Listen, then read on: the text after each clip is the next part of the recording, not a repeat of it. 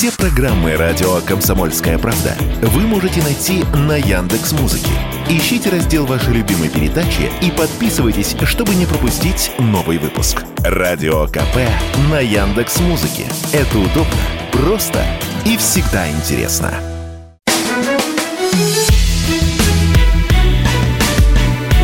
Бофт знает. Здравствуйте, друзья! В студии радио «Комсомольская правда» Иван Панкин. На связи по скайпу Георгий Бофт, известный российский журналист и политолог. Здравствуйте, Георгий Георгиевич. Здравствуйте. Здравствуйте, Иван. Я напоминаю, что именем этой передачи назван телеграм-канал Георгия Георгиевича Бофт. Знает, подпишитесь непременно, друзья. Я должен отметить, что ведет он его хорошо.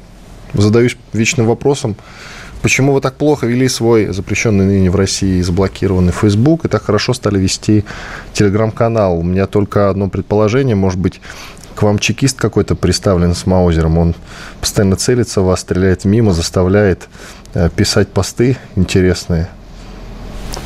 Нет, странное предположение. Э, я чекистов люблю, но на расстоянии. Э, на таком довольно почтительном. Это, во-первых. Во-вторых, честно говоря, в Фейсбуке стало неинтересно. Вот этот, который принадлежит экстремистской компании, Медиа, там запрещен. Да, да, ага, ага. У, меня есть, у меня есть к нему доступ, я не имею никаких проблем с VPN, у меня их несколько штук, в том числе платные есть. Поэтому я туда захожу, но там ничего интересного нет. Осталось несколько человек буквально, которых мне интересно читать. А, все они живут... Э, нет, не все Некоторые живут за границей, некоторые живут в России. Вот, Не, ну что живут, за... это уже хорошо, согласитесь. Да, живут уже хорошо. Вот. А, а так, в общем, совсем он как-то подувял. Мне подувял. кажется, что э, Цукерберг, э, в общем, сам себе выстрелил в ногу в какой-то момент, когда он стал заниматься вот этой цензурой, э, ограничивая еще до всякого Роскомнадзора там по разным совершенно непонятным мотивам людей, меня там что-то два, по-моему, поста тоже э, снесли и ограничили. И Охота на либералов даже велась потрясающая. Да, да, да, да, да, да, я тоже жертва, да, Цукерберга. Ну, он по маленькому, по, по маленькому прошел, столько, один раз предупредил, а один раз э, действительно снес этот пост. Ну и, как говорится, хрен с ним. И чтобы не дошло общем, до по большому, вы перешли все-таки в Телеграм, да? Я понял. Да. Хорошо. В Телеграме у вас э, жизнь складывается удачно. Идем уже тогда по повесточке. Спасибо. Спасибо, товарищ начальник. Будем стараться дальше. Благодарю и вас тоже за хорошую работу. Итак, Георг Георгиевич, а, хм, а как вы думаете, у Запада действительно есть замысел, чтобы воевать до последнего украинца. Ну, чтобы, простить за тавтологию, Украина воевала до последнего своего гражданина, украинца имеется в виду. Как вы считаете? Тут просто Путин заявил, думаю, что... Путин заявил же на заседании да, да, Совбеза, что страны Запада, похоже, готовы воевать до последнего украинца. Ну, и эта фраза «до последнего украинца», она стала уже именем нарицательным таким. Прошу вас. Ну, э, в принципе, э, я согласен и с вами, и с Путиным в данном случае, э, но вот с какой, то сказать, с каким уточнением. Ранее мобилизационный резерв Украины оценивался примерно по разным оценкам, там от 2,5 до 5 миллионов человек, вот по максимуму, сколько они могут, сколько они могут мобилизовать. Ну, будем считать 2,5 миллиона.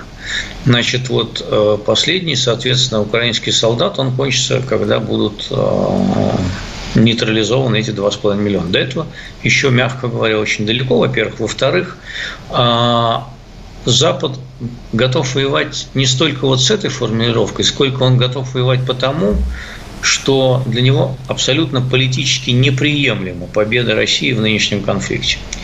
А вот так далеко он еще не заглядывал. А, он пока считает, что, э, так сказать, к его удивлению поначалу, ВСУ э, оказывают сопротивление и даже пытаются переходить в контрнаступление гораздо более успешно, чем это э, прогнозировалось всеми военными аналитиками Запада в самом начале конфликта и до, и до него. Они как бы для себя оказались приятно удивлены.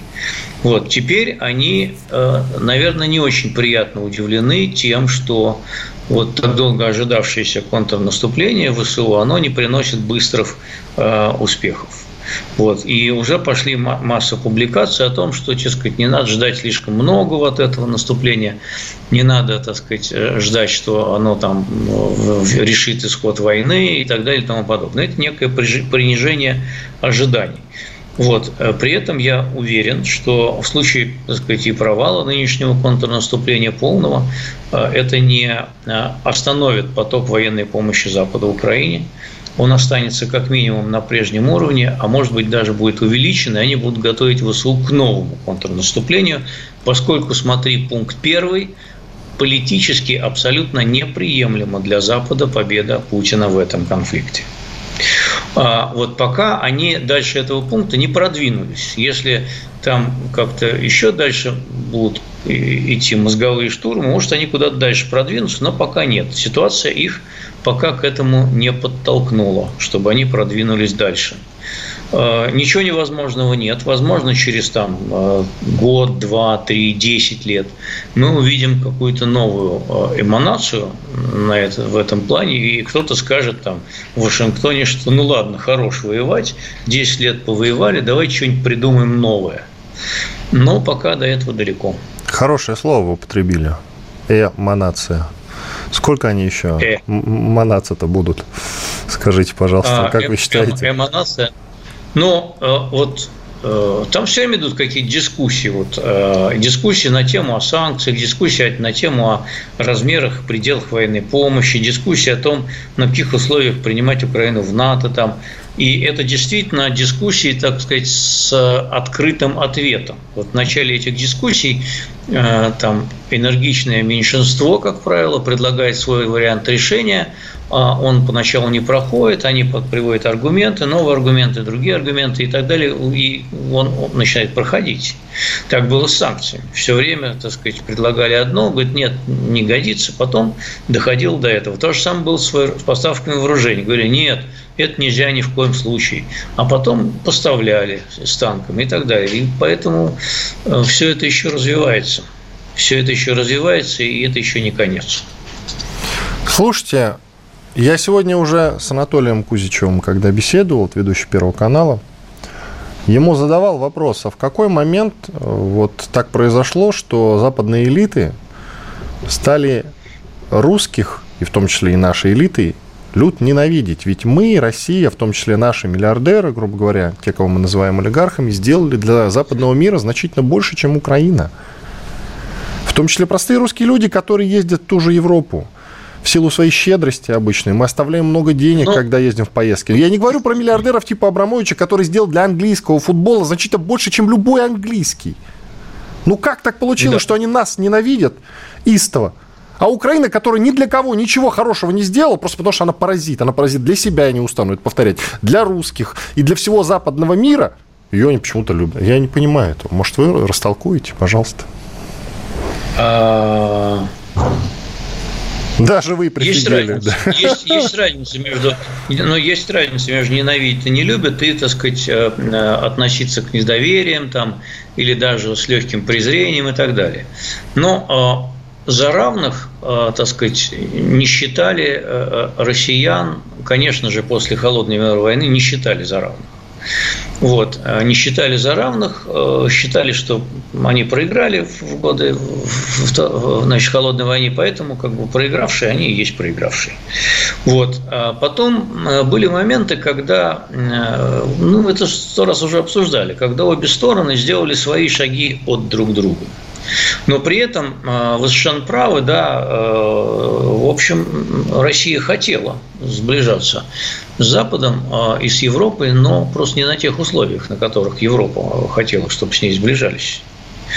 Вот. И а, в какой-то момент, так сказать, вот э, традиционное недоверие России к Западу, а, антизападные настроения, антиамериканские настроения, они тоже сказались здесь, во-первых. А там сказались э, настроения, так сказать, недоверия к России – вот то, что вы называете ненавистью, э, оно началось 24 февраля прошлого года.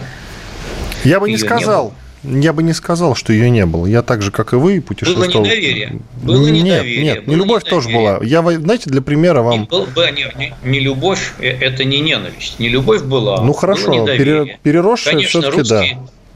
Да, русские это чужие, они не воспринимались как свои, да, конечно, было, это все было, да, а ненависть началась, она конкретного числа началась. А по причинам нужно объяснять, по каким или нет? Все-таки, да нет, говорить об этом не надо, но это не объяснение, Георгий Георгиевич. Ну, объективно это не объяснение. Почему? Почему? Ну, потому что опять мы приходим к такой стандартной мантре по поводу того, что творил Запад. Да, те же американцы, англичане, французы в составе НАТО, начиная от э, Вьетнама, Панамы, Югославии, Ирака, Ливии. Но это все таки довольно да, наивные ну, да, вещи. Творил, творил, ну, творил, творил. Ну, довольно творил, наивные вещи, творил. как бы их повторять в очередной раз не хочется. Творил, но себя творил, они как-то более... Тем, тем, более было, тем более было наивно ожидать, что э, когда мы начнем творить по-своему, да, э, они это будут терпеть. Они же не такие терпилы. Вот, поэтому они не стали. Э, вот, поэтому, естественно, этот, эти отношения уже испорчены вдрызг надолго, на десятилетия, наверное. Вот. А, а когда они будут восстанавливаться, то опять станет проблема вот этого недоверия взаимного. Понимаете, и от этого никуда не деться. От Хорошо. 30 секунд у нас. Друзья, трансляция идет на нашем канале во ВКонтакте. Канал называется «Радио Комсомольская правда». Подпишитесь, пожалуйста. А, ставьте лайк под трансляцией непримерно. Называется сегодняшний разговор «Контрнаступление ВСУ не оправдывает ожиданий Запада по всем направлениям». Кстати говоря, мы с Георгием Георгиевичем это тоже обсудим. Буквально через каких-то две минуты. В это время отдохнем, послушаем полезную рекламу и хорошие новости. Оставайтесь с нами.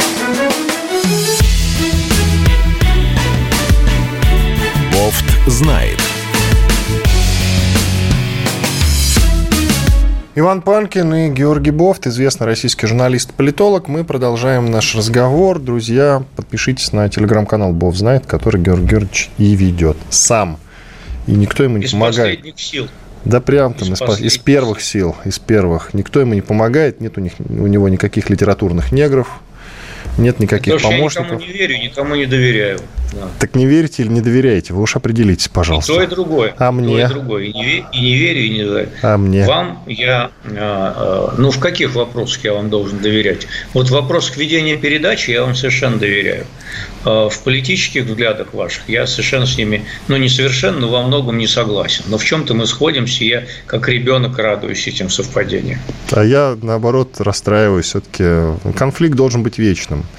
Иначе мир перестанет существовать. Понимаете? Вечным может быть только жид, а вот а, а конфликты все заканчиваются мирными договорами, и этот тоже закончится договором, хотя, может быть, не при нашей жизни. Георгий Георгиевич, вечность – это же так утомительно, особенно под конец. Кто автор фразы? О, гениальная фраза. Не, не знаю, кто. Вуди Аллен. Да что вы. Да. А, прекрасно, прекрасно. Ну ладно, давайте продолжим. Ну, в общем, ладно, пофилософствовали в первой части, давайте уже к конкретике. И... А пусть вот это будет не спортом, потому что спорт обычно обсуждают в конце, я думаю, что это касается каждого. А, глава ФС по фамилии Дюков заявил, что возможность перехода РФС в Азию существует до сих пор. Были там слова представителя УЕФА, о, скажем так, вере надежде и любви в скорое возвращение России на турниры, но вот он как-то скептически, он такой же скептик, как и вы, никому не доверяет, и он а, не обольщается по этому поводу. Продолжении нашего разговора, но при чем тут спорт, Георгий Георгиевич? При чем тут спорт? А, причем, причем тут спорт?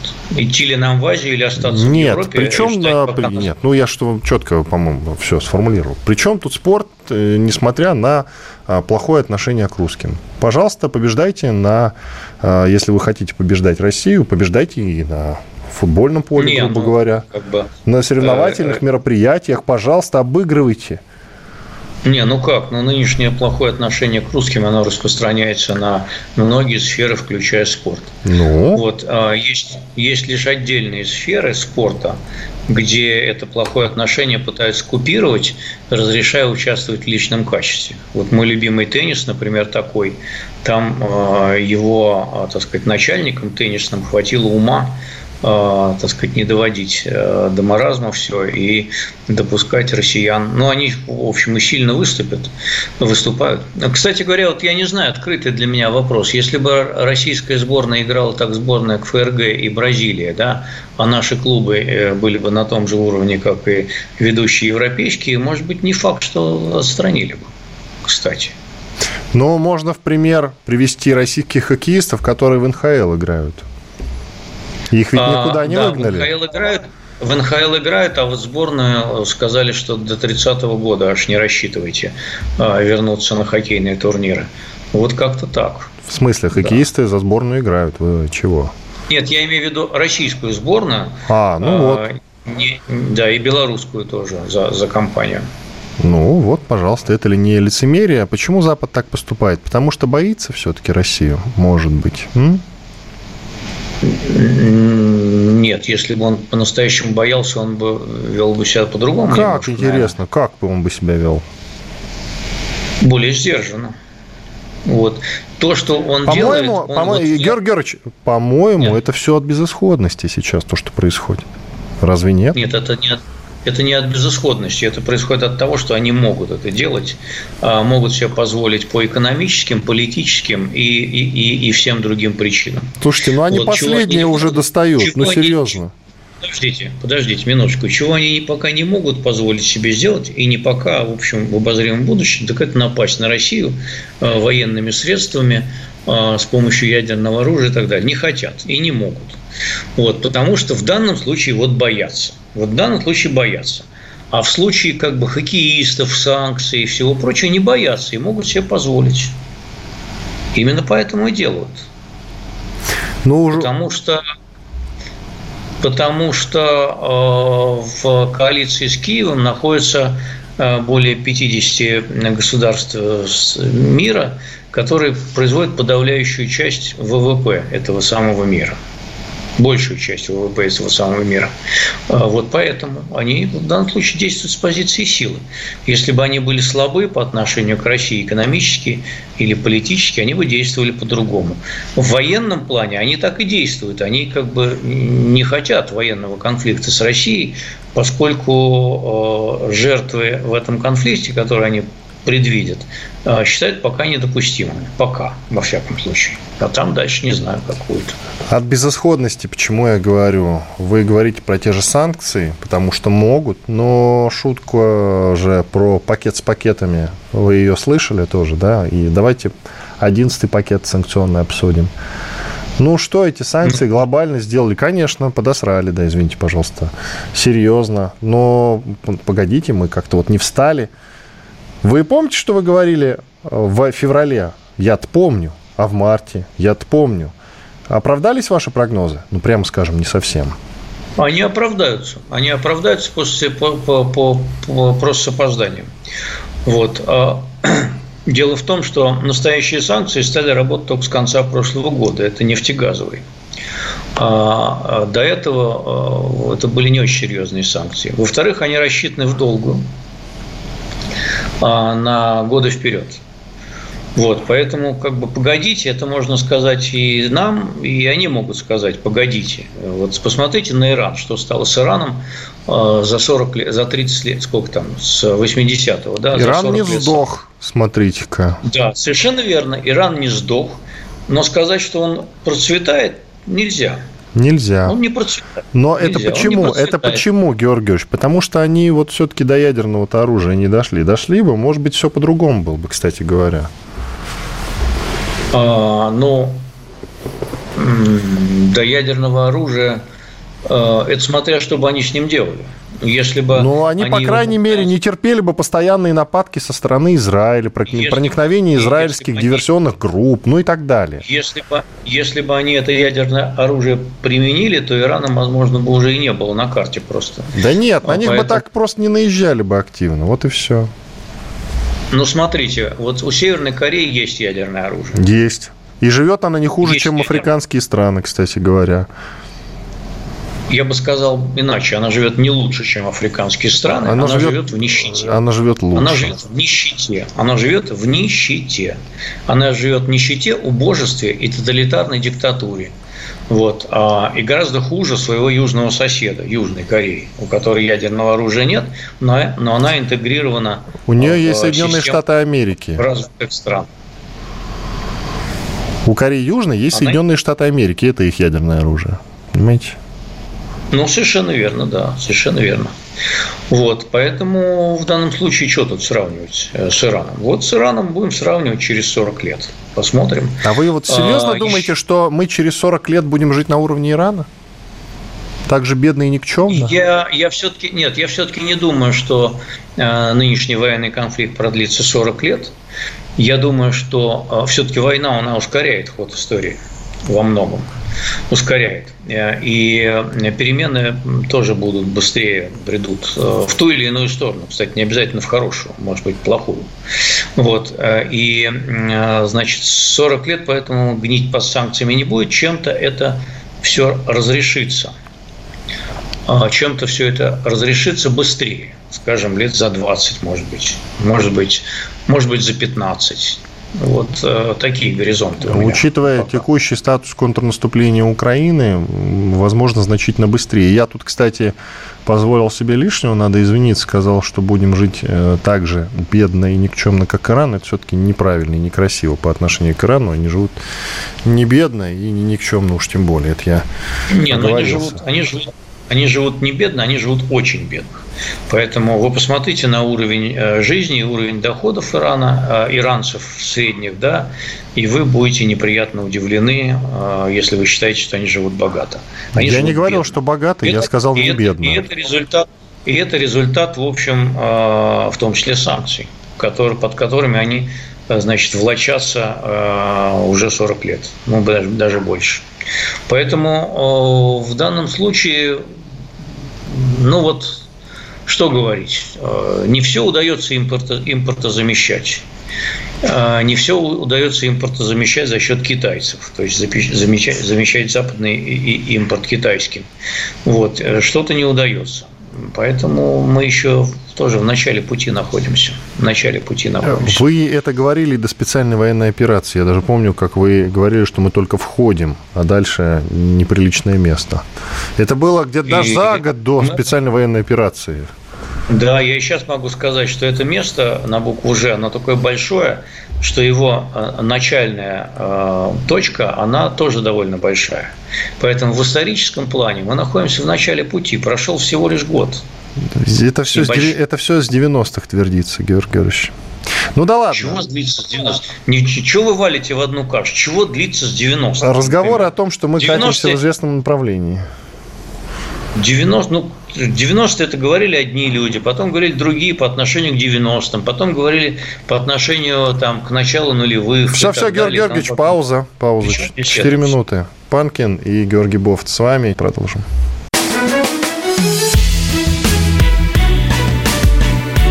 Бофт знает.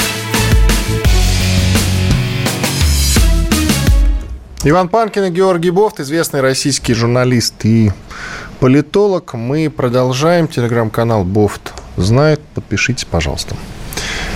Георгий Георгиевич, что тут сейчас в новостях? Я услышал, что прифигел, кстати. Прифигел, откровенно говоря. The Economist назвал город с лучшим качеством жизни в мире. И это Вена, столица Австрии. Но это же бред. Далее у них почему-то идет а, Копенгаген датский. Город. Потом Вена Австра... неплохой город. Да, да. Мельбурн Вена, и Сидней. Неплохой город, Копенгаген тоже неплохой город. Я, честно говоря, прифигел, а, пользуясь вашим выражением от другого, от того, что Москву так низко поставили. Я, честно говоря, не согласен. Я а, думаю, что Москва заслужила гораздо более высокий Может рейтинг. быть, первого по качеству-то жизни, а? Ну, не знаю, я во всех городах мира не был. Э, ну, слушайте, значит, ну вот смотрите, не будем Мельбурн и Сидней брать, да, да это далеко все-таки. Но в, Копен... Но Копенгаген хорош. При всем уважении там к Вене даже, да ладно вам, вы чего? С Москвой это сравнивать? Да ну, даже несерьезно как-то. Ну, по каким-то можно сравнивать вещам, но с точки зрения удобства Москва действительно за последние годы рванула резко вверх. Вот. Он может считаться там дорогим городом для жизни, еще каким-то, но там по качеству многих услуг, по цифровизации, по тому, как стало легко получать вот все эти, так сказать, МФЦ услуги и ну, что там отстает? Поликлиники отстают, хотя уже, так сказать, есть тоже какой-то прогресс там насчет записи. А, и так далее. Да через интернет записался, пришел, все. Что, как отстает Ну, это не так просто. Нет, это, так, это не так просто. Через приложение записаться, записался, и все, и пришел. Не, надо встать в 7... Молодочек. А, надо встать в 7 утра, вот, и успеть записаться, пока не кончится квота. Какая квота? Но, но как? можно, но можно. Это вы про подмосковные, может, поликлиники говорите? Нет. Нет. Какая квота? А, ну ладно. Значит, э, а в остальном, а в остальном Москва действительно стала очень удобным городом, э, особенно летом.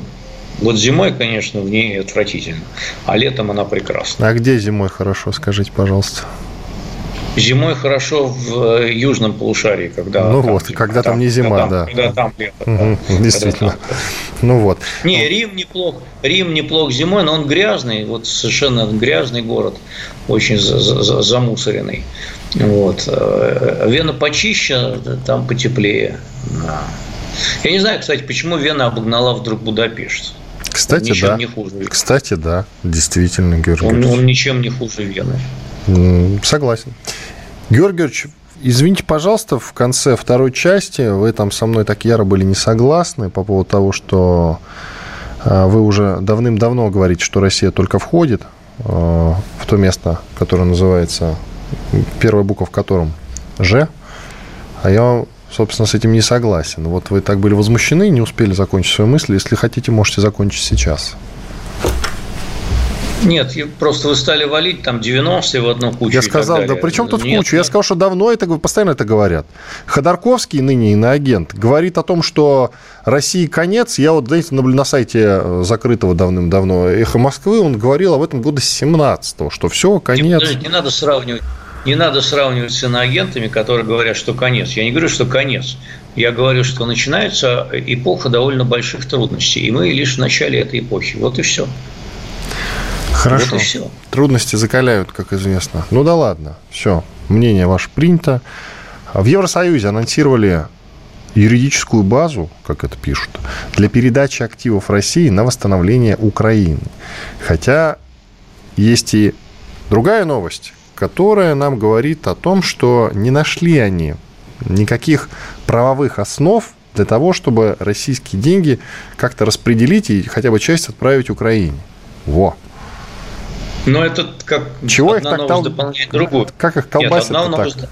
одна новость дополняет другую. Пункт первый. Они не нашли основ для передачи и так, и так далее.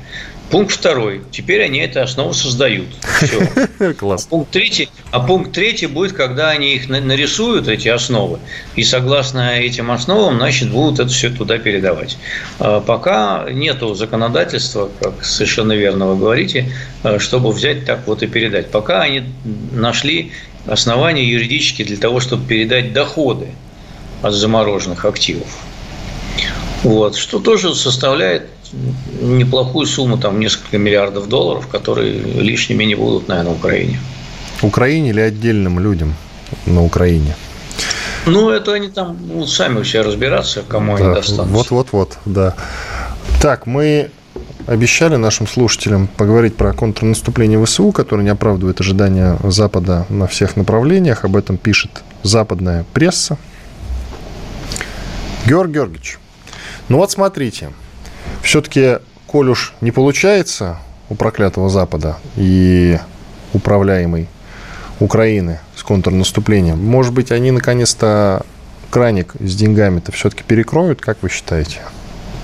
Вот сейчас провалится контрнаступление – Думаю, что, думаю, что пока нет. Когда провалится это, и если провалится это наступление, если провалится, значит, то они будут готовить новое контрнаступление. Пока вот так. Поскольку э, константа остается, э, а главный э, значит, тезис для Запада на сегодня такой, что а политически победа Путина в этой войне для них абсолютно неприемлема. Да, Мы, да, да, вы это говорили, но, но, но, Георгиевич, объективно. Я тут наткнулся на интересное мероприятие, которое накануне проходило в Лондоне И трансляция шла на YouTube-канале издания The Independent, что прекрасно, потому что владелец это Евгений Лебедев, сын Александра Лебедева, известного банкира и бывшего спецслужбиста, у которого есть активы в Крыму и бизнес в Крыму, и который находится под санкциями Канады и Украины. Это довольно забавная история, на самом деле. И, значит, Independent транслировал мероприятие, пресс-конференцию по восстановлению Украины. И там было много интересного сказано. Там Риши Сунок, британский премьер, в том числе участвовал. И латвийский премьер выходил, сказал, что мы отдаем все свои вертолеты Украине сейчас. Все вертолеты. Знаешь, сколько вертолетов у Латвии? Шесть. Нет, не знаю. Шесть. Шесть. Шесть. Шесть вертолетов. Ну... И они советские, кстати, чтобы вы знали. Вот. Ну, это, это, да. миш, это мишки. Вот. И они их отдают. Дело в том, а, Дело просто том, что... техника-то кончается, но объективно она кончается. Смотрите, э, да, э, особенно кончается советская техника. Кстати, по поводу э, вот всех этих тех, техник, которые отдается, в Евросоюзе есть механизм компенсации. И такие страны, как Латвия, Польша и некоторые другие, они уже, кстати, предъявляли, так сказать, счета к оплате. Потому что если они отдают вооружение Украины, то им полагается по евро, евросоюзским правилам некая компенсация из соответствующего фонда. А можно коротко, они... коротко прям вставочку сделаю? Они ждут, Латвия ждет американские вертолеты э, сикорские. Четыре штуки. Да. Четыре штуки. вот. Ну, хорошо, четыре штуки получат. Может, им четыре хватит вместо шести. Я не знаю, сколько им надо вертолетов. А, это не наши в данном случае проблемы. То, что они говорят о том, что а, оружие кончается, э, с одной стороны, да, с другой стороны, э, к этому применима фраза «они еще толком не начинали». То есть мобилизация э, европейской и американской промышленности на увеличение военного производства, она только разворачивается. Например, американцы в прошлом году были способны производить 15 тысяч артиллерийских снарядов в месяц.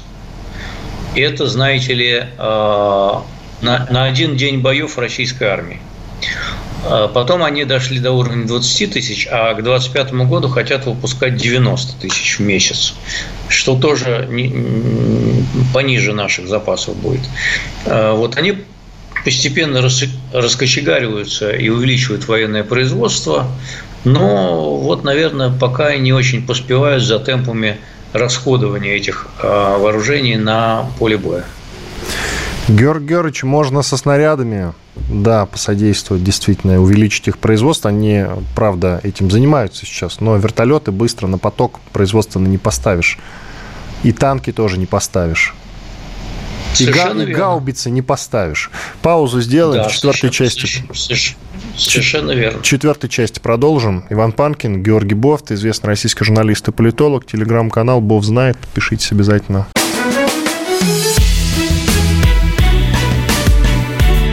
Бофт знает. Иван Панкин и Георгий Бофт, один из ведущих российских журналистов и политологов. Телеграм-канал Бофт знает. Пожалуйста, подпишитесь, друзья. Так, Георгий Георгиевич, мне так, тут начали... Э, давайте эту тему продолжим. Вы очень пожалуйста. хороший вопрос да, по поводу пожалуйста, исчерпания вооружений. И сказав, что вертолеты быстро не делаются, в отличие от снарядов.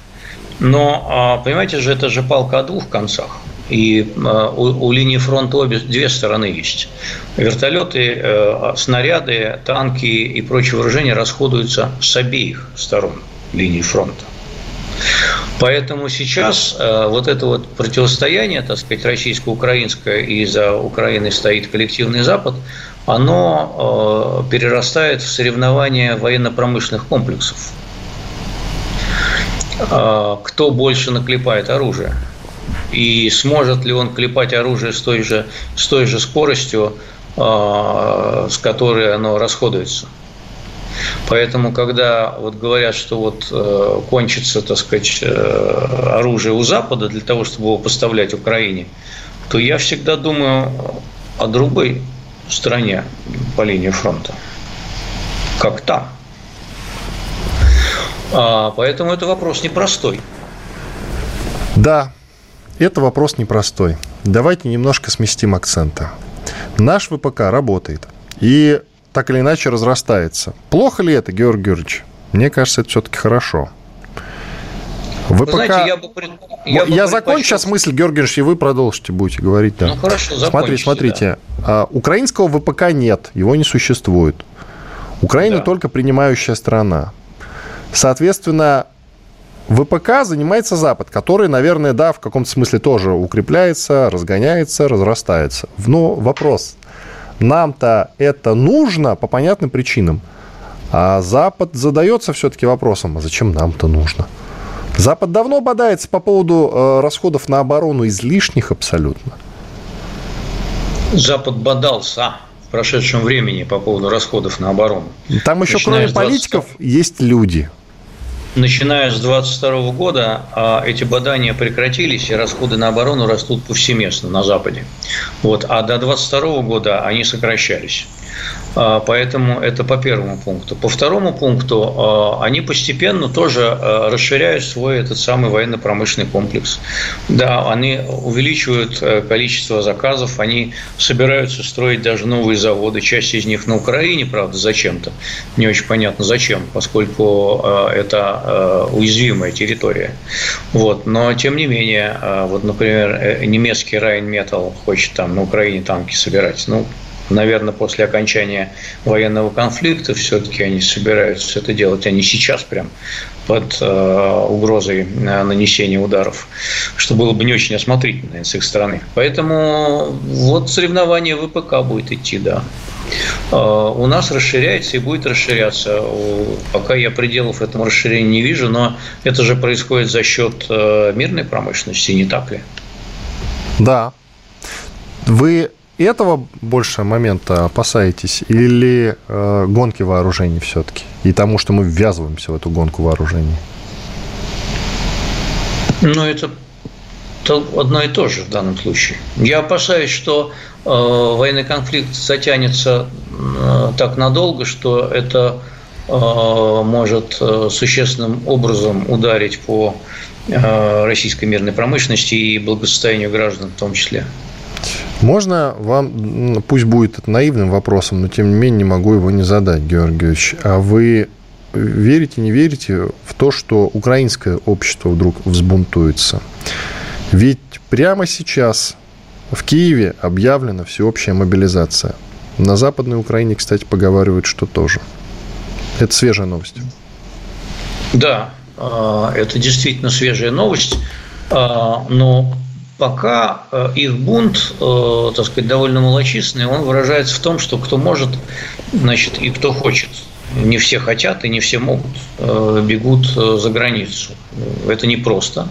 Там выезд закрыт мужчинам фактически всем призывного возраста, а, значит, но тем не менее, тем не менее, это, это происходит в каких-то не очень больших размерах. Остальные, да, подлежат мобилизации. Вот они сейчас ее объявили. Э, это всеобщая мобилизация. Просто там мобилизация была объявлена, там же в несколько волн. Наверное, это очередная волна просто этой мобилизации. А вот, там сколько-то было, уже не помню, то ли три, то ли четыре. Вот, может, это пятое. Так что, может, это не совсем верная формулировка. Ну, давайте может, я новость целиком прочту. Жителям предписано может... явиться в военкоматы в 10-дневный срок. Приказ военкома Оболонского района Киева Алексея Привалы опубликован на странице территориального центра комплектования. Отмечается, что требование прийти в военкомат касается даже тех, кто не получал повесток или мобилизационных распоряжений. Уклонистам грозит уголовное наказание.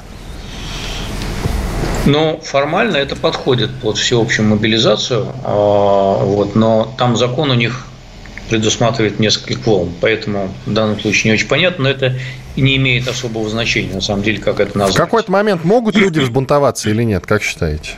Вот вопрос. Этот момент, если есть, то далеко очень находится, на мой взгляд, пока. А, опросам, конечно, верить нельзя в военное время, как на Украине, так и у нас вот, полностью. Вот, но, тем не менее, э, пока признаков того, что, э, скажем, режим Зеленского шатается, э, потому что люди недовольны войной, такого нет. Такого нет. Они считают, что они защищают свою страну от напавшего на них соседа. Поэтому это несколько другое состояние общества. Ну, ладно, мне все-таки кажется, что не за горами этот момент. Но да бог Посмотрим. Да, посмотрим. Посмотрим. Посмотрим. Ничего не могу сказать, посмотрим, действительно. Вы знаете, что Кылыч Дороглу, Кемалю, который был, э, значит, главным оппонентом господина Эрдогана султана Зря мы, кстати, зря мы, кстати, с вами учили говорить его фамилию, произносить. Я, сразу, я же сразу сказал, что он не выиграет, Георгий Георгиевич. Я же... Вот, кстати, вы всегда просите, чтобы я э, озвучивал ваши уже редкие довольно-таки победы в эфире, когда мы какие-то пари с вами заключаем. А, а да. Вы, кстати... В данном случае, значит, это я готов подтвердить. Да, вы давали прогноз, а я воздержался от прогноза, и ваш прогноз победил. Ну Совершенно вот. верно. Да. Ура Панкину. Вот да, здравствуйте, великий. Я сразу сказал, я... Да, турецкий выбор. Нет, но вы же ездили, во-первых, вы ездили в них вмешиваться. Я же ездил. помню, что вы ездил, а, там да. таскались, таскались по Стамбулу и явно, значит, вмешивались было в дело, турецких да. Я, кстати, продешевил. Я продешевил, Георгиевич, надо было больше продешевил, брать. Ну, да. вот, э, благодаря вмешательству Панкина Эрдоган усидел на троне. Да. В общем, вам я, между прочим, я, между прочим, поступил очень патриотично. Я деньги-то брал с турецкой стороны, не с российской, чтобы вы знали. Вот так. Чем только так и надо. Вы что, конечно, только так Ну, то есть, здесь мне не платили за это. Просто так. Главное успеть конвертировать. Там она очень высокая инфляция в Турции, курс очень падает. Не волнуйтесь, мне в долларах заплатили. Все нормально. Георгий а, в долларах? Отлично. Да, да, Отлично. да. Не деревянные не сгорят в ближайшее время. Хотя и... многие говорят про дедоларизацию. Не знаю, вы что думаете? Нет, нет, на, не, на такую долларизацию мы не подписывались. Нет, это уж увольте. Да, да? но многие говорят, что доллар рано или поздно все-таки рухнет, откажутся от него. О, я знаю этих людей, они в 90-е годы так говорили. А что вы даже... все в 90-е-то, я не пойму, не надо в 90-е ходить, говорил мне. А, ну да, они, они в славные нулевые говорили, что вот-вот рухнет Америка. Да при чем тут 90-е нулевые, Георгиевич? Вернемся в наши дни, как вы сами мне сказали несколько минут назад. Нет, я просто говорю, что они продолжают предрекать крах доллара. Э, про развал России уже тоже довольно давно говорят, но это, это же другое. Но это вечная, значит, мантра либералов. Ладно, не будем докапываться до нее. Я, кстати, вот мне сейчас активно пишут, можно я воспользуюсь вашей площадкой, в данном случае эфиром Бофт знает, и попрошу, прям что-то мне это заинтересовало и даже тронул до глубины души, так как я все-таки очень, да. очень... Но вы не расплакались, нет? Пока что в эфире нельзя. Я фанат Москвы, поэтому, друзья, если вот те, кто живет за рубежом, пожалуйста, поучаствуйте в моем проекте на, в телеграм-канале Панкин, наши с нами, и, пожалуйста, напишите, оцените и считаете ли вы, согласны ли вы с тем, что Вена лучший город мира по уровню качества жизни, про Копенгаген, который на втором месте, про Мельбурн и Сидней, и про Ванкувер, пожалуйста, тоже. Если вы оттуда, то идеально, прям распишите, как там с уровнем, э, то есть с уровнем качества жизни, которого, на мой взгляд, там немного. Но, может быть, вы со мной поспорите. Ну и телеграм-канал Бог знает, конечно. Так, Зеленский запретил возить на Украину книги из России, Георгий Георгиевич. Ладно, не ну, будем. Не, бу, не, не все. Что ну что сказать, ну что сказать, устроены так ну, люди. Что сказать? Что Устроены сказать, так... да. В, в МИД России, в МИД России у нас минута, в МИД России заявили, что Макрон, это французский президент, неуместен в качестве гостя на саммите БРИКС. Вот Бра... это интересная коллизия. Вот это интересная коллизия. Удастся ли убедить в этом э, южноафриканского президента Рамафоса, чтобы он сказал это Макрону в лицо, они там на саммите скоро в Париже встретятся, саммит во имя там какого-то нового финансового пакта для глобального мира, что-то типа этого. Вот, э, поэтому Макрон очень хочет поехать, чтобы сгадить саммит, как, как мы понимаем, вот, и рассказать там всю правду его понимания о СВО и, и так далее. Вот, а Москва не хочет, чтобы он э, занимался своей повесткой на саммите, тем более, что у Москвы и так полно проблем дипломатических в связи с этим БРИКСом. Э, до сих пор не разрешена коллизия с ордером на арест российского президента никак. Иван Панкин и Георгий Бофт, известный российский журналист и политолог, был здесь. Остались довольны. До свидания. Бофт знает.